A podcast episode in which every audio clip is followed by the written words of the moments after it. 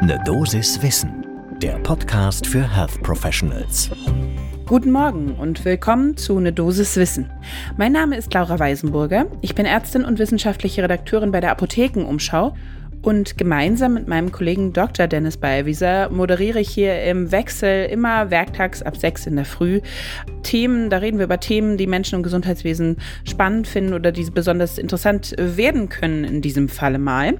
Heute ist Donnerstag, der 21. Juli 2022 und wir haben leider ein recht schweres und ernstes Thema.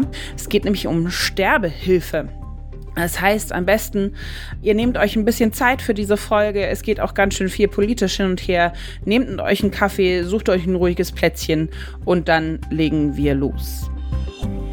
Ein Podcast von gesundheithören.de und Apothekenumschau Pro.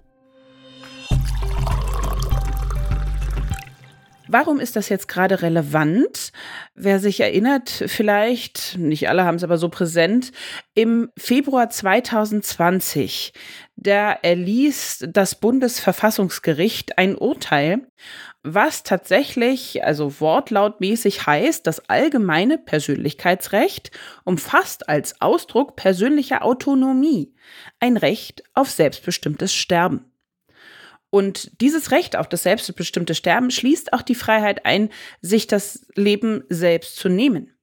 Und die Freiheit, sich das Leben zu nehmen, umfasst auch die Freiheit, hierfür bei Dritten Hilfe zu suchen und Hilfe, wenn sie denn angeboten wird, in Anspruch zu nehmen. Da habe ich euch jetzt gerade tatsächlich fast das Urteil, äh, stark verkürzt natürlich, aber eben die ganz wichtigen Sätze der ersten drei Absätze vorgelesen. Das ist der Originalwortlaut und da merkt man auch schon, wie tiefgreifend das ist, wie wichtig das ist. Damit ist tatsächlich auch ein Paragraph, nämlich der Paragraph 217 im Strafgesetzbuch, nichtig geworden durch dieses Urteil des Bundesverfassungsgerichts. Und damit ist jetzt auch der Bundestag sozusagen aufgerufen, also die Regierung, ein neues Gesetz zu schaffen, das dieses Urteil und diese neue Rechtsprechung auch korrekt mit abbildet. Und das Spannende ist halt, dass wir inzwischen drei Entwürfe haben, dazu komme ich gleich noch im Detail, wie so ein neues Gesetz, ein Entwurf eben aussehen könnte. Man muss dazu sagen, wahrscheinlich verhandelt wird das alles erst nach der Sommerpause. Das heißt also, wir haben dann noch ein bisschen Zeit, da wird es noch ein bisschen dauern. Aber es ist eben ein so tiefgreifendes und für alle Ärztinnen und Ärzte auch so wichtiges Thema, wie das weitergehen kann im Bereich Sterbehilfe, die ja hierzulande immer nie möglich war, nicht legal, wie wir da weiterarbeiten können. Man muss allerdings auch dazu sagen, Praktisch hat sich erstmal nichts geändert. Also wenn man da jetzt beim Bundestag nachschaut, ihr findet auch sämtliche Quellen, alle Urteile, auf die ich mich jetzt berufe und so weiter, alle Aussagen findet ihr natürlich wie immer in unseren Show Notes zu dieser Folge. Genau, und wenn man da jetzt also beim Bundestag nachschaut, dann wurde da tatsächlich keiner der bis September 2021 beim BfArM, also beim Bundesinstitut für Arzneimittel und Medizinprodukte, gestellten Anträge auf Erwerb eines zum Tode führenden Betäubungsmittels, wie das so schön heißt, keiner dieser Anträge wurde bewilligt. Das heißt also, da hat sich jetzt auch gar nicht so wahnsinnig viel getan. Es gibt natürlich Organisationen und Vereine, die jetzt wiederum besser legal arbeiten können. Dazu komme ich später auch nochmal. Aber wir müssen jetzt eben erstmal durch ein vernünftiges Gesetz diese große Unsicherheit, die eben durch jetzt auch diese Grauzone, die sich plötzlich gebildet hat, bekämpfen durch vernünftige, klare Regeln und Gesetze. Und damit kommen wir jetzt auch gleich weiter zu den unterschiedlichen äh, Gesetzesentwürfen, die vorgelegt wurden. Drei Stück sind es insgesamt. Der erste stammt aus einem Zusammenschluss, äh, wortführend sind da Katrin Helling-Pla von der FDP und Petra Sittke von der Linken und sowie Teile der SPD, Linken und FDP. Der ist relativ liberal und das ist der liberalste Entwurf eigentlich. Der sieht keine Strafe vor bei eben Hilfe zu Suizid. Das ist wichtig, das kommt später nochmal. Wichtigste Fakten jetzt nur, das sind natürlich sehr, sehr große Entwürfe, diese Dinger, die könnt ihr euch alle detailliert äh, durchlesen, aber jetzt nur so ein bisschen die wichtigsten Punkte. Also es braucht ein Beratungsgespräch von staatlich anerkannter Stelle und danach eine Frist von mindestens zehn Tagen, also eine Bedenkfrist Erst danach dürfen Mittel zur Selbsttötung verschrieben werden. Und die Voraussetzung ist, Zitat, Dauerhaftigkeit und innere Festigkeit des Sterbewunsches. Das natürlich, tja, immer so eine Frage, ne? wie prüfe ich das? Dauerhaftigkeit, innere Festigkeit. Also da merkt man schon, ganz, ganz schwieriges Thema. Ganz schwammiges Terrain. Der zweite Entwurf von äh, Renate Künast, Grüne, und Nina Scheer von der SPD wird auch von Teilen der Grünen unterstützt. Äh, sieht das Ganze ein bisschen strenger. Hier müssen zwei ÄrztInnen im Abstand von mindestens zwei Wochen unabhängig den Sterbewunsch bezeugen. Und erst nach zwei Wochen kann dann eben auch frühestens dieses tödliche Medikament verschrieben werden. Auch hier gibt es keine strafrechtliche Belangung, wenn Suizidhilfe geleistet wurde, also hier auch keine strafrechtlichen Konsequenzen. Und genau, was man auch noch, also es soll natürlich schwere Krankheitsgründe und anderes, aber auch gegenwärtige medizinische Notlage. Und hier haben wir wieder eine Formulierung, wo man natürlich sich fragen muss, okay, was ist denn das genau? Es wird dann so ein bisschen ausgeführt, sehr starke Schmerzen, sehr großes Leid. Aber das ist natürlich, wie definiere ich das? Wie lege ich das fest? Bei diesem Entwurf ist es allerdings wichtig, der Suizid muss hier von den Personen selbst vollzogen werden. Das heißt also, es kann eine Begleitung, eine ärztliche Begleitung geben und Unterstützung, aber die Selbsttötung wird selbst vollzogen.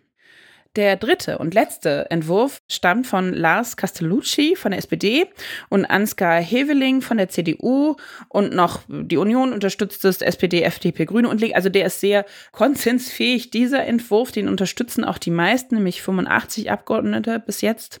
Und er ist gleichzeitig der strengste Entwurf für das Gesetz, denn tatsächlich dann bleibt die Sterbehilfe weiter im Strafgesetzbuch, die wird neu geregelt, aber es soll grundsätzlich wieder strafbar gemacht werden. Ähm, es sollen auch erneut bis zu drei Jahre Haft als Strafe gelten. Und der Fokus ist auch ein bisschen anders. Er liegt nämlich auf der Suizidprävention. Aber wann kann es eben nicht strafbar sein? Also es sieht natürlich einen Ausschluss vor. Und zwar, wenn die Sterbewilligen, volljährig müssen die in diesem Falle auf jeden Fall sein, das steht bei den anderen nicht so explizit dabei, zwei Untersuchungen hatten durch einen an der Selbsttötung, ganz wichtig, nicht beteiligten Facharzt, Fachärztin für Psychiatrie, Psychotherapie im Abstand von mindestens drei Monaten. Also ihr merkt auch, das ist der strengste, da ist die größte Bedenkzeit, die da automatisch eingebaut ist. Und dann braucht es noch eine weitere Pflichtberatung durch einen weiteren Arzt oder Ärztin, Psychotherapeuten und oder eine Beratungsstelle. Also sehr, sehr viel Beratung, sehr viel Bedenkzeit. Ähm, hier ist der Unterschied auch, äh, jeder, jede darf hier Hilfe leisten. Also es können Ärzte dabei helfen, ähm, Familienangehörige, Nahverwandte und so weiter. Aber auch eben diese Sterbehilfeorganisationen, die es bereits gibt. Wie gesagt, alle Entwürfe kann man sich in Ruhe nochmal beim Bundestag anschauen in ganzer Länge. Das waren jetzt hier bloß kürzeste Auszüge.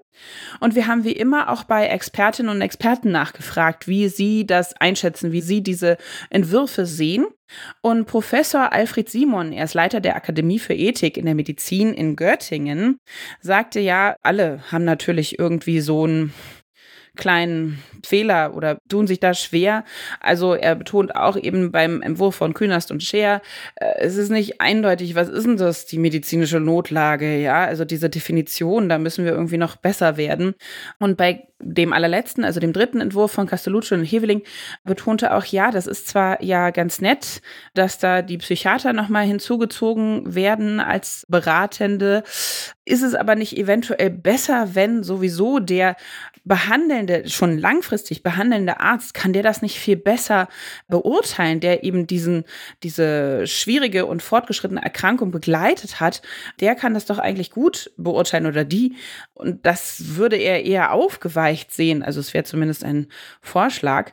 Und dann sieht er natürlich das Problem, ja, was ist denn dann, wenn ich eben sage, okay, das ist jetzt mein Wunsch, ich möchte äh, dieses Leben beenden aus folgenden Gründen und ich kriege aber einfach keinen Termin bei psychologischer Beratung, Psychiaterin, Psychiater, die mir da diese Beratung anbieten können. Das würde nämlich tatsächlich eben das, was das Bundesverfassungsgericht vorgegeben hat, nämlich dass es unkompliziert und machbar ist dann, das würde dem entgegensteuern. Denn das kann natürlich dann auch nicht sein, dass ich Monate, Wochen lang auf eben so einen solchen Termin warten muss. Skeptisch gegenüber diesen Entwürfen ist auch Eugen Brüsch. Er ist Vorstand äh, bei der Deutschen Stiftung Patientenschutz und er sieht es auch nicht so wirklich, dass da einer dieser Entwürfe eine Mehrheit bekommen wird. Ihm ist es vor allen Dingen wichtig, dass man mehr den Fokus auf die Suizidprävention legt. Das heißt also, dass wir zwar sehr, sehr viel über Sterbehilfe reden, aber natürlich auch darüber reden müssen, okay, wie kann ich denn eventuell die Menschen noch unterstützen, die sich eigentlich schon dazu entschieden haben, brauchen die, also brauche ich im Vorfeld eigentlich eine viel bessere Beratung. Und auch ganz wichtig betont, der Minimalkonsens muss sein, dass natürlich bei der Suizidbeihilfe kein Geld fließen darf. Also ich das auch nicht monetarisieren darf. Auch das ist so nicht wirklich in den Entwürfen zu finden. Auch die Deutsche Gesellschaft für Suizidprävention und der Deutsche Hospiz- und Palliativverband sehen das Ganze kritisch, betonen wiederum, ja, bitte mehr Suizidprävention auch sonst steuert das alles irgendwie so in die falsche Richtung. Was jetzt als Ausblick, was kommt da jetzt noch auf uns zu? Also zum einen muss man sagen, nach der Sommerpause, da steuern wir schon deutlich Richtung Herbst. Bis dahin ist aber wahrscheinlich auch nichts zu erwarten. Realistisch ist es, dass es eine Regelung gibt bis Ende des Jahres. Im September soll dann nämlich auch noch äh, der Deutsche Ethikrat eine Stellungnahme eben zum Thema Suizid abgeben. Und bis dahin bleibt eben alles ein bisschen schwammig. Tatsächlich ist aber der Bedarf da. Es gibt, jetzt komme ich darauf zurück, was ich vorhin angedeutet hatte, auch eben einen Verein, den Verein Sterbehilfe. Und dieser bekommt auch laut eigener Aussage immer mehr Mitglieder und hatte tatsächlich auch bis jetzt Ende Juni diesen Jahres 59 Suizidhilfen, die stattfanden. Ja, das war äh, der harte Tobak von der Dosis Wissen für heute. Aber ich denke, da lohnt es sich, immer wieder reinzuschauen, immer wieder nachzugucken. Wir werden mit Sicherheit auch nicht das letzte Mal darüber gesprochen haben hier im Podcast. Wir berichten dann wahrscheinlich eben ab äh, September, Oktober, denke ich mal, über die neueren Entwicklungen. Und wenn ihr da keine Folge zu verpassen möchtet, egal ob zu diesem Thema oder einem anderen aktuellen medizinischen Thema, dann ist das ganz leicht machbar, indem ihr uns abonniert, überall da, wo ihr Podcasts hört. Dann bekommt ihr nämlich dann immer eine Meldung, wenn eine neue Folge erschienen ist. Ein Podcast von gesundheithören.de und Apothekenumschau Pro.